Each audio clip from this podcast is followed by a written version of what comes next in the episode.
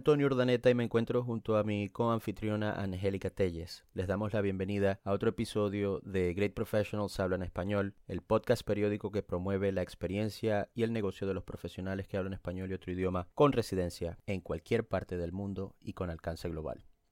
En el primer episodio de UX Designers, el panel conversó sobre las realidades de la profesión ubicada entre clientes, tecnología y el negocio. Básicamente, escuchan a clientes, capturan sus necesidades e informan al negocio y la tecnología para que puedan interactuar con sus clientes de forma agradable. Hoy nos informan de las prácticas que han visto en diferentes compañías y geografías sobre cómo se han adaptado estas empresas y trabajadores a nuevas formas de trabajar y comparten cómo se han adaptado personalmente a sus nuevas realidades. Muchas gracias a Miriam en España, Thais en Alemania y Joaquín en Argentina por hacer tiempo y compartir sus experiencias. Y en particular a Sebastián Sepúlveda desde Chile por moderar estos episodios. Sebastián, adelante.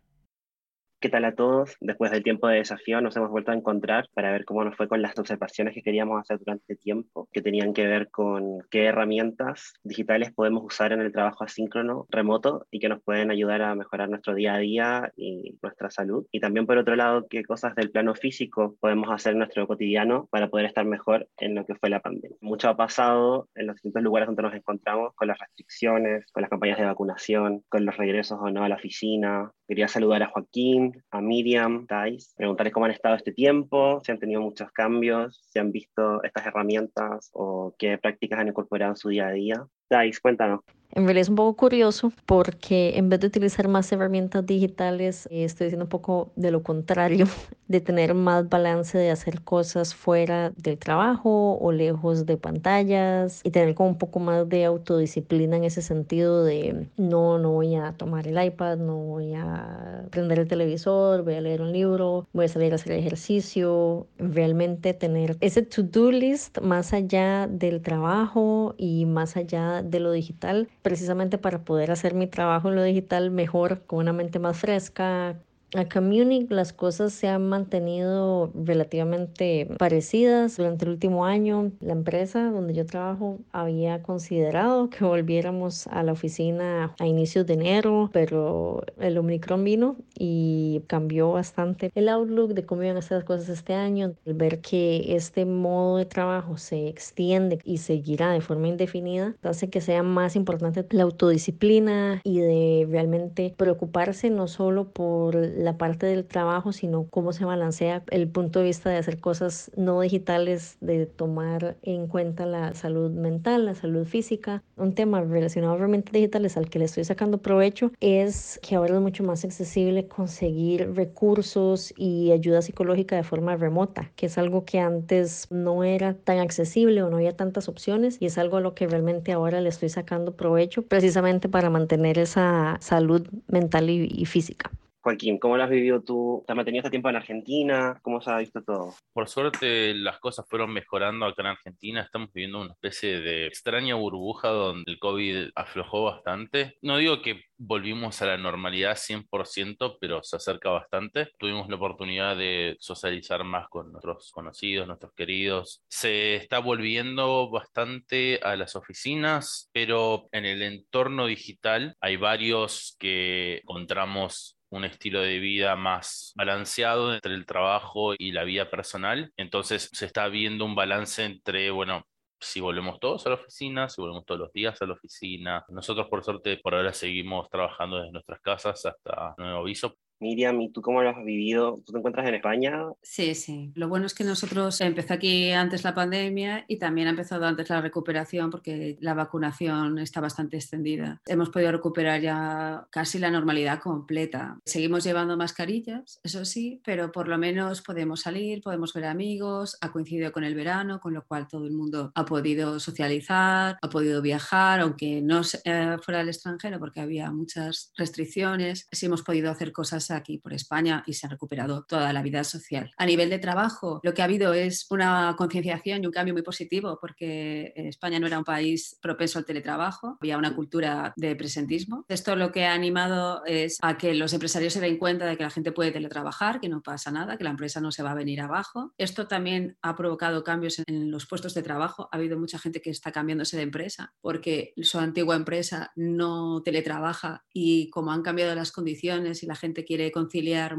más, está cambiando de trabajo. También tenemos en los casos de puestos que antes estaban muy precarizados, no hay gente para esos puestos porque la gente ha repensado qué es lo que quiere hacer con su vida y ha pensado que puede conseguir mejores cosas. Ha habido gente que ha estado aprovechando para hacer formaciones durante la pandemia y eso le ha permitido hacer el cambio. Y a nivel de trabajo, la mayor parte de las empresas están teletrabajando, sobre todo las tecnológicas. Las otras que necesitan presencialidad, evidentemente la gente ya está en el trabajo, pero todavía se mantienen los protocolos y las mascarillas y demás. Hay una tendencia de que la nueva normalidad que va a haber es que ya se va a incorporar el teletrabajo de forma normal. De hecho, cuando ves ofertas de trabajo, es muy raro que no te ofrezca teletrabajo. Y eso es un elemento diferenciador para las empresas y muy importante a la hora de elegir trabajo. Joaquín. Lo están llamando la gran renuncia, el cambio que se está dando de paradigma. Mucha gente está o renunciando o cambiándose a trabajos remotos o se está dando un cambio de paradigma en cuanto a entender la relación de trabajo y vida personal y los tiempos de cada una de esas cosas. El trabajo remoto llegó para quedarse, tanto así que tuvimos un candidato presidencial que realizó casi, creo que más de la mitad de su campaña desde Estados Unidos. No estuvo para el día de las elecciones y logró un 7%. Mucha de su campaña se basó en dinámicas digitales, en streaming, redes sociales. Los militantes de su partido también se organizaron a través de redes sociales, uso de WhatsApp. Está todo el mundo loco haciendo análisis desde todas las veredas, estudios sociológicos, comunicación, redes sociales. Y si bien hemos estado trabajando de manera remota, de hecho ahora de algún modo el beneficio es poder tener un espacio para ir a trabajar si lo necesitas, tipo como en la biblioteca. Entonces hay gente que ya sea por no tener tanto espacio en casa o por querer tener más foco, reservan horas en la oficina para poder asistir y contar con ese espacio. Y también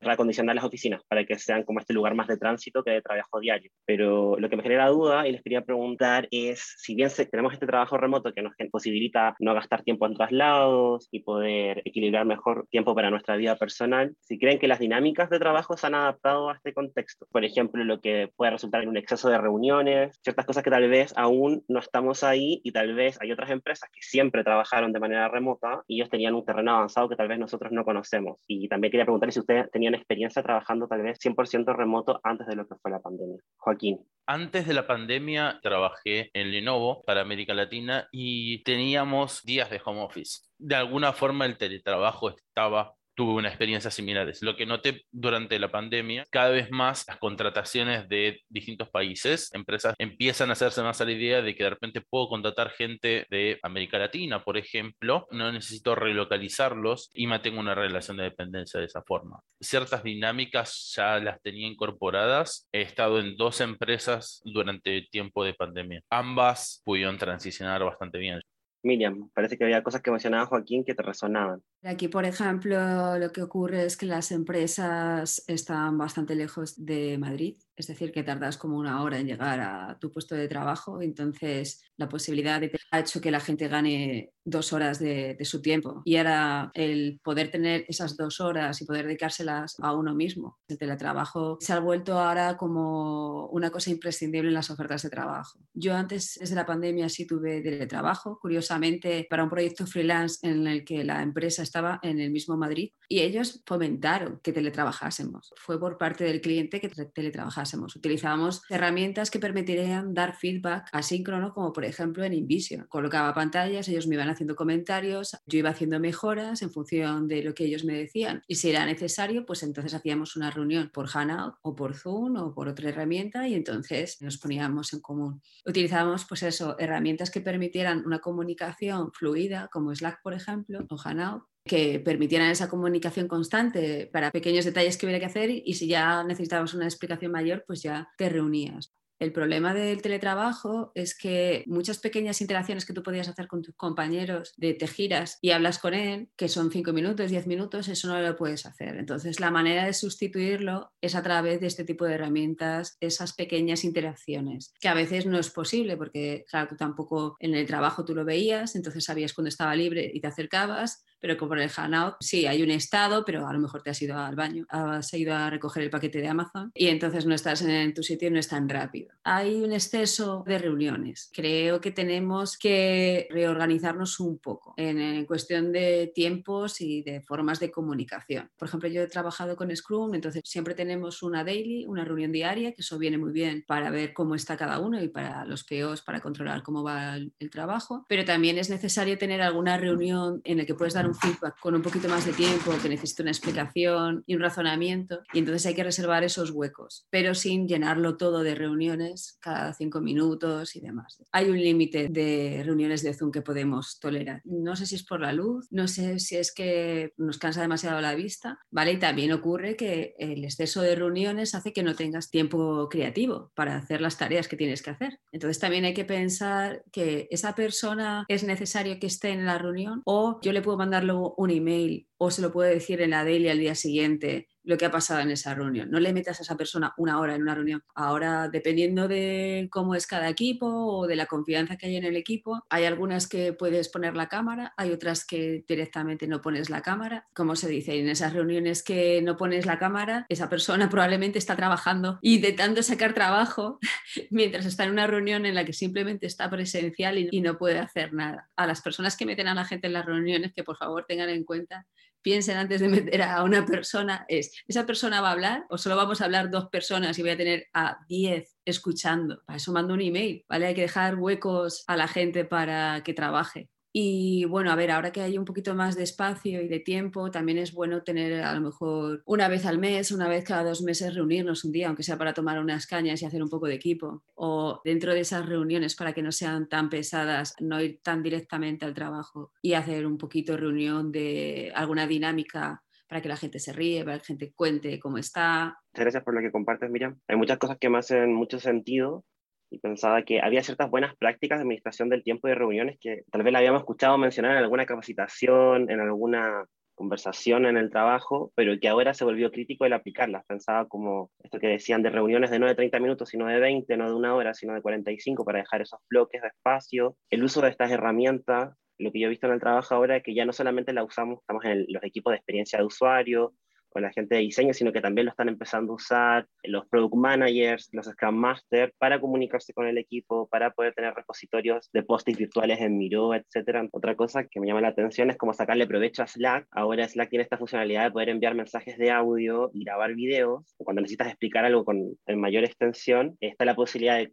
hacer un video, compartir la pantalla, recorrer el flujo o una serie de pantallas, eh, presentándoselo a alguien y haciéndole las preguntas, o enviarle un mensaje de audio, porque a veces, dependiendo del contexto, a la hora de usar la palabra hablada, hay todo un proceso cognitivo, creo, que nos ayuda a expresarnos mejor o peor, dependiendo de cómo lo vivamos, y es una tremenda oportunidad para agilizar también y para desgastarse menos. Dais, cuéntanos sigue siendo bastante individual. El tema de trabajo remoto sigue siendo algo como que cada quien tiene que adaptar e interpretar desde su rol y desde su perspectiva individual. No ha habido realmente un cambio institucional, por así decirlo, y que realmente el tema de la pandemia fuera momentáneo, más allá de cambiar el modo de trabajo hacia adelante y adoptarlo como el nuevo modo de trabajar, realmente sigue siendo como algo que uno tiene que buscar la manera de cómo se adapta más allá de la empresa buscando cómo. Claro, esto difiere mucho de una organización a otra y del tamaño de la organización, pero al final sí siendo como que dentro de los equipos uno se ha ido acomodando como de forma orgánica y de forma individual, más allá de que haya una organización, una nueva forma de trabajo top-down.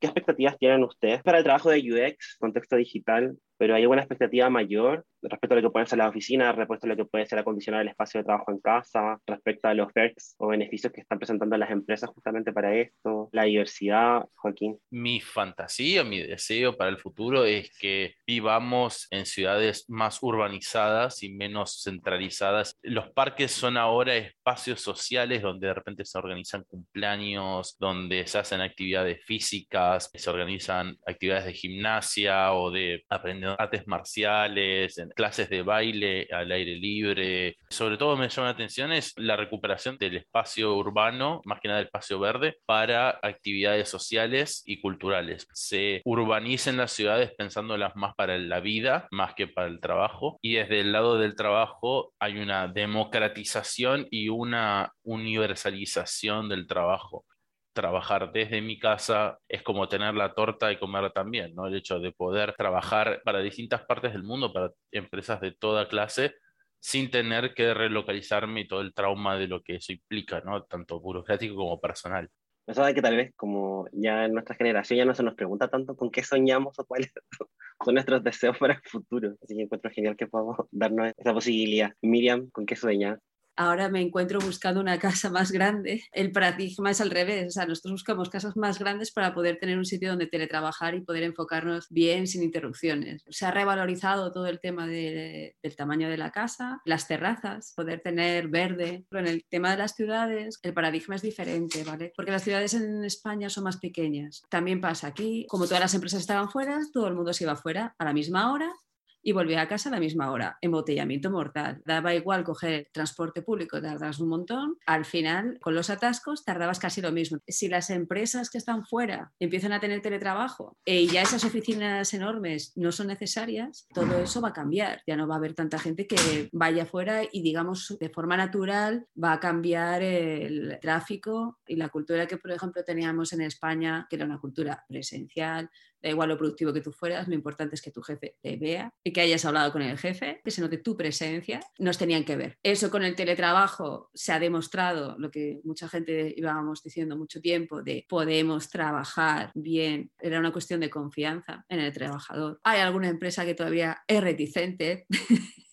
y quiere volver. Pero bueno, en general ha habido un avance ahí, hay una tendencia al teletrabajo. Precisamente por esa escapada de trabajadores se están dando cuenta de que tienen que cambiar porque si no van a perder valor dentro de sus empresas. Va a haber una universalización del trabajo. Yo, por ejemplo, trabajo con equipos ya que están en otros países y ya estoy acostumbrada a coordinarme los horarios para trabajar con otros países. Esto va a estar bien porque vas a poder trabajar con expertos de otros países vamos a poder, digamos, compartir experiencias que me, me, resultan muy interesantes. Voy a poder aprender experiencias de uno que está en China, de uno que está en Japón. Me voy a poder enterar de cómo trabajan allí. Vamos a ganar muchos conocimientos de ese intercambio. Luego también pues existen sus problemas que al final ya no contraten en tu país porque va, contratar en otro país sale más barato. Los españoles somos atractivos para los americanos o los ingleses porque salimos más baratos que contratar allí en su propio país. Se va a dar una deslocalización también del trabajo. Ese intercambio que va a haber creo que va a ser más positivo que la parte negativa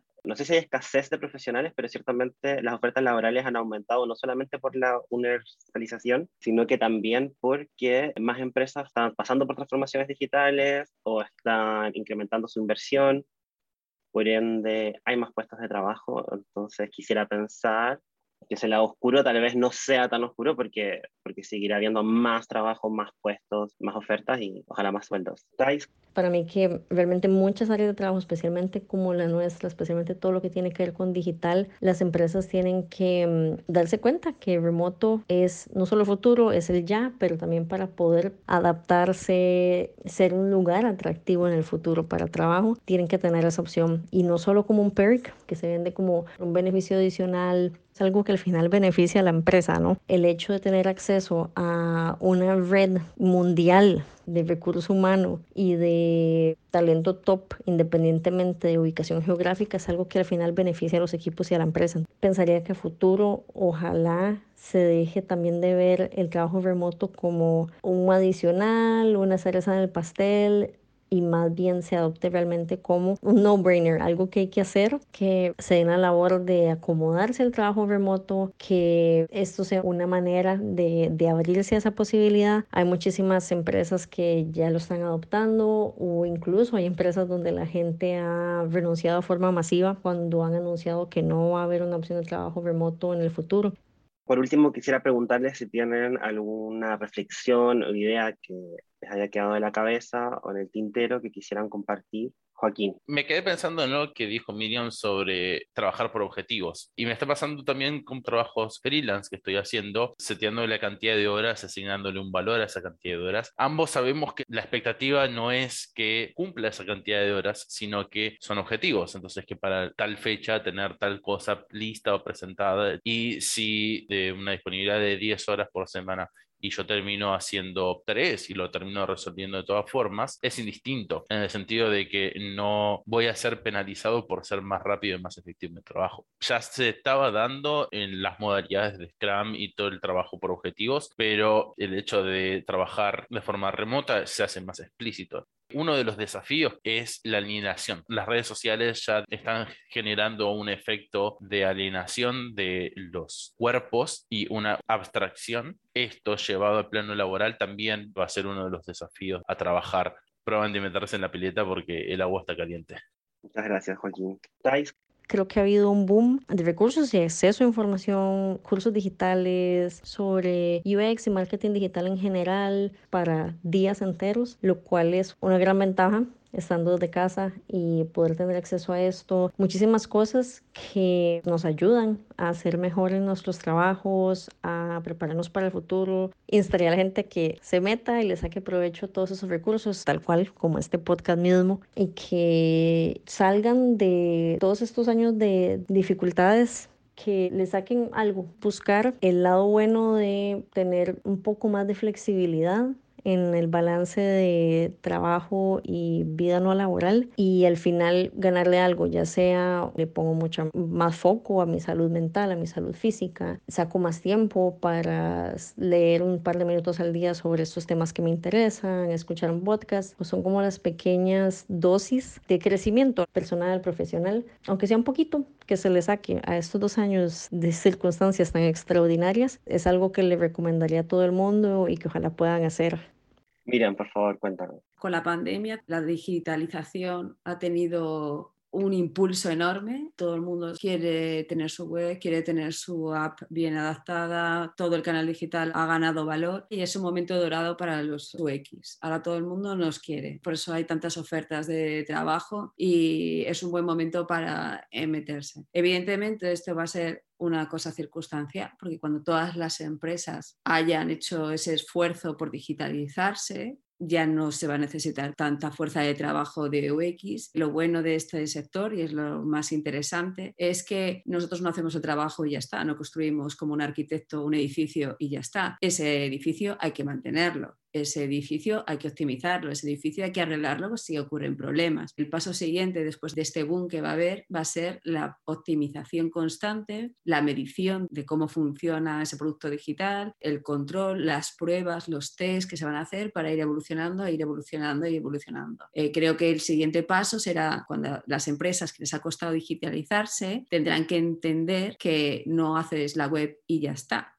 hay que seguir trabajando en la web, porque el comportamiento del usuario está cambiando, ¿vale? La pandemia ha cambiado hábitos, no sabemos hacia dónde nos vamos a ir, no sabemos qué hábitos que hemos cogido de la pandemia van a seguir o no. Entonces ahora hay que observar mucho lo que hace el usuario, cómo va a cambiar el usuario, cómo está reaccionando ante nuestro portal digital o ante nuestra aplicación qué es lo que ahora necesita, que antes no necesitaba. Ahora se tiene que hacer un mayor esfuerzo en la comprensión del usuario y por eso la optimización y el control de esos productos digitales posterior a su propia construcción es algo que se va a hacer de forma natural y que nosotros debemos incidir mucho en eso y debemos avanzar en eso. Por ejemplo, yo que estoy en temas de métricas, hay un montón de factores que cambian todo, es decir, la situación política de un país hace que todo cambie, la estacionalidad, hay que entender esas cosas, hay que entender cómo funciona tu producto y dependiendo de estos factores externos, cómo afecta afecta a tu usuario y cuándo controlar si las campañas que se están haciendo se están reflejando en tu producto o no. Entonces, toda esa parte de optimización creo que es el paso siguiente a esta época de construcción enorme que está viendo ahora. Bien, pues luego vienen las reformas. Es el futuro de este sector. Buenísima reflexión, Miriam, muchas gracias. Bueno, queremos darle las gracias a todos por poder compartir de su experiencia, de su día a día, de su vivencia, tanto del profesional como del humano, de lo personal. Y queremos invitar a todos quienes nos escuchan a seguir suscribiéndose a Great Professionals Hablan en Español en todas sus plataformas y los invitamos a votar por la persona con la que más aprendieron en este podcast. Muchas gracias por escuchar este episodio de Great Professionals Hablan Español y no te pierdas el siguiente episodio. Recuerda escuchar los episodios anteriores que están disponibles en Spotify, iTunes, Google Podcast y en nuestra página greatproshablan.com.